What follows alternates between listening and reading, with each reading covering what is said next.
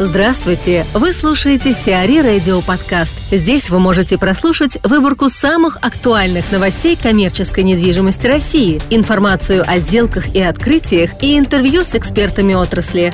Чтобы прослушать полные выпуски программ, загрузите приложение Сиари Radio в Apple Store или на Google Play. Москва разрешает застраивать ЗИЛ. Проект жилой застройки еще двух кварталов территории бывшего автозавода ЗИЛ был одобрен столичными властями. Группа ЛСР планирует построить дома общей площадью 118,5 тысяч квадратных метров на участке 3,1 гектаров между улицами Родченко и Лентулова. Данный проект является частью программы, в рамках которой на Зиле появится 4,5 миллиона квадратных метров недвижимости. Помимо группы ЛСР, застройкой участков промзоны занимается компания ТЕН.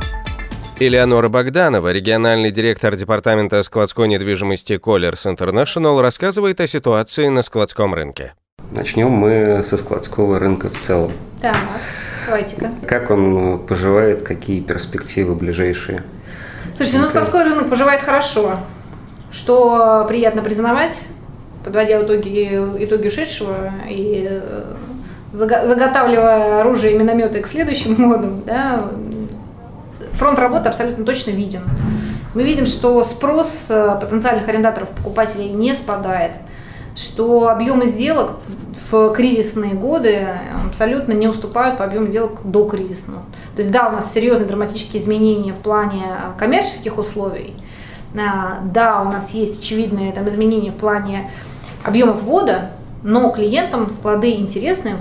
И на этот год, судя по пайплайну там, уже нашей команды, нашей компании, мы видим, что интерес э, клиентов продолжает быть на очень серьезном уровне. А восстановление, там, допустим, арендных ставок в этом году. Восстановление? Да, восстановление. До, до уровня до кризисного, да, до в долларах. Давно на этом рынке работаю и поняла, что самое неблагодарное в нашем деле – это прогнозы в консультантском. А консультанты всегда все очень любят ждать, сколько будет стоить и когда. Да, поэтому нашему слову гораздо больше там достается веса, чем любому другому, что я довольно аккуратно могу сказать что мы видим абсолютно точно стабилизацию. То есть вот то падение, которое было там 14 первой половины, даже, наверное, до конца 15 оно завершилось на определенных параметрах, и весь 16 мы можем сказать, что арендные ставки более или менее там, оставались уже на понятном уровне. При этом в рублях а, до кризисный уровень ставок не сильно изменился. Изменился долларовая составляющая. Во-первых, мы ушли от этой валюты, как мне кажется, если не навсегда, то сильно надолго. А, а во-вторых, если переводить даже вот эти рублевые эквиваленты в доллары, то, конечно, ставки просили более чем на 50% за последние пару лет. Вот, но 2016 год – год стабильности. Да, вот как раз девелоперы очень сильно жаловались, что слишком низкие цены и должны они подняться уже наконец. Это действительно так, и мы видим а, а, результаты этой тенденции не только на словах и жалобах девелоперов, но и физически на сокращение ввода площадей. То есть вот у меня даже там, если посмотрите наши отчеты, график, там визуально видно, что там в 2014 году было просто рекордное количество введено качественных складских площадей класса А, начиная с 2015 этот вот сокращается. Потому что те, кто достроил, не понимают, что они столкнулись с серьезнейшими проблемами в заполнении. Приходилось ронять цены, долго э, пытаться заполниться, счастливчики или там те, кто имел возможность заполниться, это уже более-менее сделали, но тем не менее еще огромный процент, э, небывалый вообще за последние несколько лет на рынке процент вакантных площадей. Поэтому пока э, текущие площади не будут заполнены, естественно, желающих строить новые дорогие здания сильно мало.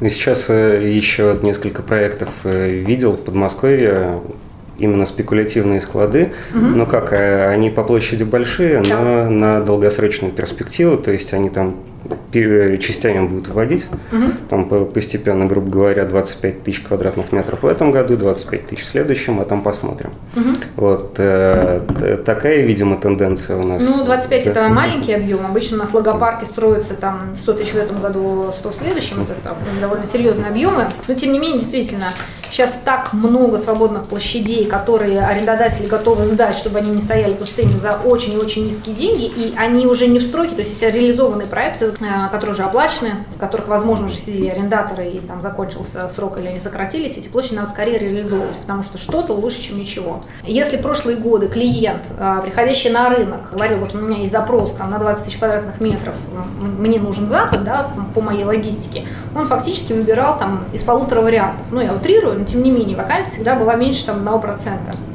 Или там вокруг 1% пробродила. В этом году у нас уже там, 8% вакансия, я это называю открытая вакансия. А есть же еще масса площадей, которых э, нет на рынке. Да, это не свободные блоки, куда ты можешь прийти и сразу там поселиться и разложить свои товары и оперировать. А есть еще и клиенты, которые занимают на действующем контракте огромные площади и страдают. Каждый собственник, конечно, понимает и видит таких клиентов, они видят законтрактованные, но недозаполненные площади. И они понимают, что клиент явно в убытке, если он платит э, по долларовому долгосрочному контракту зафиксированному там, в 2012-2013 году и будет платить еще несколько лет, а у него уже сейчас с бизнесом явные проблемы, понимает, что ему лучше помочь этому клиенту и его площади сдать потенциальному интересанту, снизив с него вот эту нагрузку, чем получить там еще через полгода банкрот и всю эту площадь, да, свободной. Поэтому вот такая не открытая вакансия, она тоже есть. То есть, грубо говоря, мы звоним там клиенту, говорим, слушай, у тебя там, помним, последняя десяточка была, а у меня клиент там на 30. Веди, подвинем, сдвинем, шахматы, как угодно перекинем, но найти можно, даже, даже серьезные объемы. Но все-таки, получается, в ближайшие пять лет это скорее, если про большие склады говорить, это build to suit больше. А, если речь идет о серьезных объемах, да. А, и обычно на серьезных объемах клиент уже за последние, наверное, лет 5-6 очень сильно а, стал требовательным, не только к качеству строительства, но и к наполнению склада. Поэтому, когда действительно такой большой серьезный запрос, обычно клиенты просят э, девелопера уже делать ему предложение в формате build to suit с тем, чтобы были учтены индивидуальные логистические, внутрилогистические, внешнелогистические особенности, да, это там и какие-то, ну, мы очень часто сталкиваемся с тем, что тем build to suit строительство под запрос э, сделки ведутся в формате мультитемпературных зданий, потому что там в коммерческом в коммерческих целях мультитемпературку обычно не строят. Это такая очень узко заточенная э, тема, и у каждого температурного клиента есть свои пожелания к размеру камер. В общем, там не угадаешь, э, очень сложно. И вообще девелоперы предлагают такие здания обычно либо на продажу, что первый приоритет, да, там построил, и, потому что пересдать в аренду это сложно такого же клиента с такими же похожими требованиями трудно найти на рынке. Либо это очень долгосрочная аренда, там 20-25-летняя, с серьезными обязательствами по невыходу и так далее. Вот. Потом это могут быть э, другие конструктивные особенности, это может быть разная глубина здания, это может быть кросс-док, это может быть дополнительные пандусы, мезонин строить, не строить. В общем, каждый клиент, в зависимости от его э, индивидуальных особенностей его логистики, предъявляет определенные требования к своему складу. У нас есть клиенты, которые, например, не вписываются в стандартную, стандартное деление 50 на 50, когда мы говорим о, проекте класса, то обычное деление, э, которое соответствует классификации А, это 50% застройки территории здания, 50% это парковка, там, зона озеленения и так далее.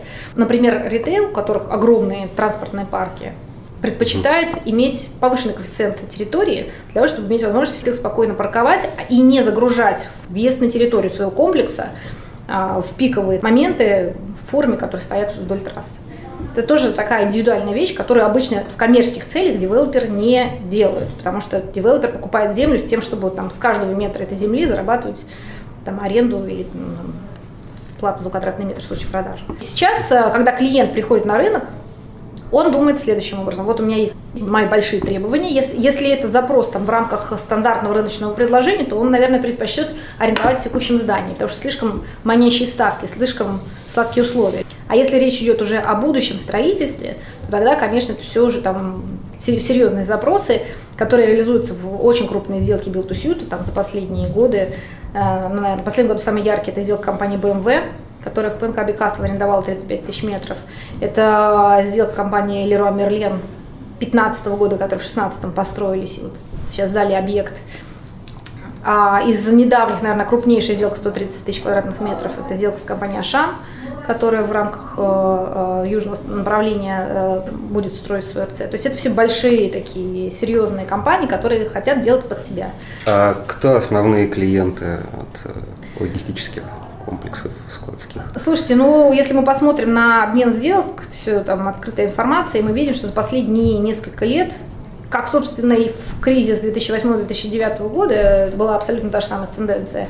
Российский ритейл и вообще ритейл рвет и мечет. Потому что они, наверное, первые а, и самые гибкие потребители складов. Во-первых, в квадратной литературе это всегда большие площади.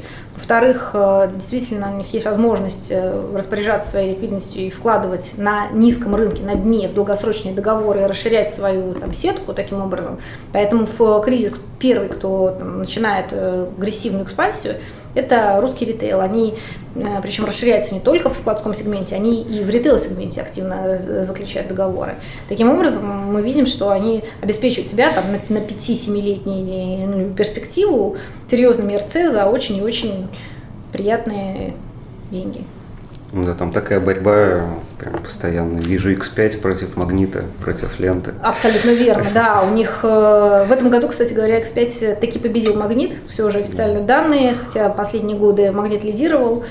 Но из там серьезных сделок в прошлом году там Аки 60 тысяч метров, а Ашан 130 тысяч метров. Еще я там не, не перечисляю регионы, да, почти в, там, в каждом крупном регионе эти клиенты реализовывали свои площади. То есть и э, ритейлеры бытовой техники тоже там не дремлют. А интернет-ритейлеры, там, компания Wildberries, например, недавно добрала 46 тысяч квадратных метров, что для интернет-торговли, в принципе, очень серьезный объем. Поэтому ритейл катализатор всегда. За ритейлом обычно рынок оживает э, и начинают тянуться уже другие компании. Это и логистические компании, которые начинают получать контрактики и, соответственно, под них добывать, добирать новые, новые площади. А в этом году, кстати, мы уже видим, что-то закопошились производственники. И мы ожидаем, это новый, скажем, сегмент, не настолько широко а, транспарированный в сделке до этого, тем не менее мы видим, что интерес компаний, которые производят, к именно такому сегменту индустриально-логистических комплексов возрос. Вообще активность производственников, она связана вот с этими государственными инициативами насчет э, особых экономических зон, каких-то кластеров? Слушайте, государственная инициатива насчет особых экономических зон, на самом деле, это инициатива не этого года, и они ну, вообще да. уже, так сказать, много лет на рынке известны и предлагаются. Нет, не скажу. То есть я, я бы вот этот всплеск назвала там конец прошлого года, начало, уже начало 17-го.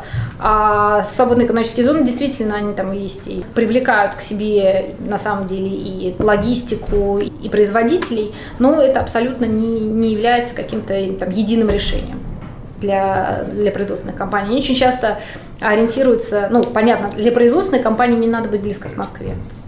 Чаще всего они э, смотрят в первую очередь там, на повышенную доступность э, лимитов, потому что обычно это газ, там, вода, электричество, которые в стандартных складских комплексах не всегда присутствуют.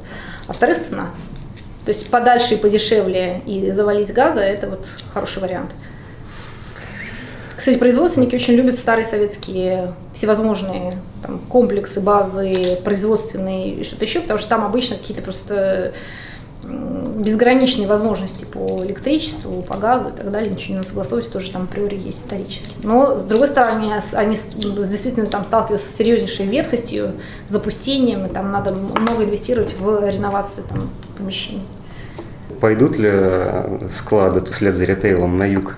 Ну, а, вопрос очень а, такой логичный, потому что как раз склады-то за ритейлом и ходят, и никак иначе. Да? Это первое, что является показателем нового региона, куда надо, там, надо смотреть э, логистики, это а, увеличивающееся количество торговых точек. В ближайший, наверное, год-два я прям в Грозном ну, таких запросов не предвижу, если и будут, то точечные. Сегодня можно сказать абсолютно точно, что там, вот, э, как главный потребитель складов в России, ритейл, плюс-минус мы видим, наелся по Москве, да, то есть фактически все э, сетки имеют уже более чем э, серьезные площади там, в московском регионе, и даже самый крупный из них в понятных и очевидных городах-миллионниках, таких как Екат, Ростов, Новосибирск, там все расширялись в предыдущие годы, да, там открывали РЦ. А в этом году продолжится экспансия в таких городах, как Ростов, там, Казань, Новосибирск, Екатеринбург. Тем не менее, мы видим, что уже логистика пошла дальше и начинают осваиваться города меньшие по э, количеству населения, такие как там Нижний Новгород, Самара, мы видим, Челябинск. Туда ритейлеры смотрят, а, это не первостепенный их региональный интерес, тем не менее сейчас уже начинает скрываться там серьезный РЦ по 15-20 тысяч квадратных метров, для нас это показатель. Это значит, что там будут появляться новые а, игроки.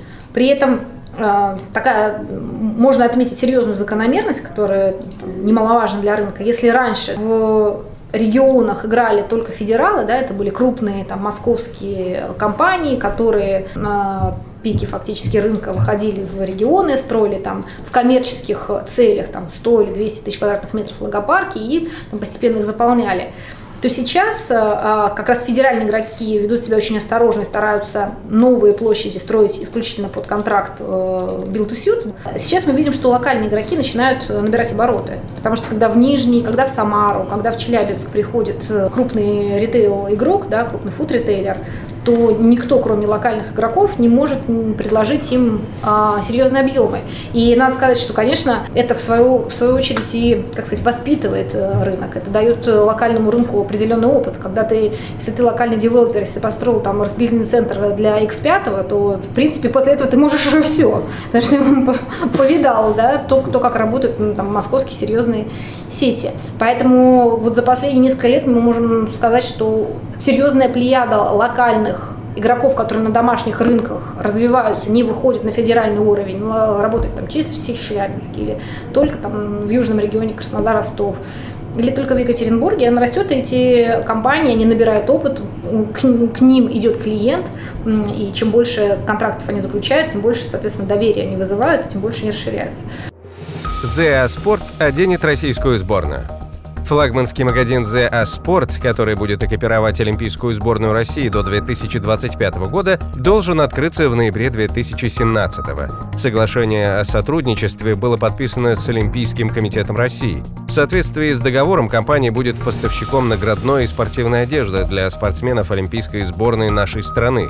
Кроме уже имеющегося производства в Москве, The Sport хочет открыть вторую фабрику и федеральную сеть фирменных магазинов. Сумма инвестиций и количество магазинов пока не разглашаются. Sport входит в Group, которая, кроме спортивного направления, развивает также бренды Анастасии Задорина и занимается организацией и пиар-сопровождением мероприятий. Спортивное направление Sport было создано в 2012 году. В числе клиентов «Динамо», «Аэропорт Внуково», «Норильский никель», «Росатом», S7 Group, «ГУМ». Nord Star Tower выиграла в споре с Роснефтью.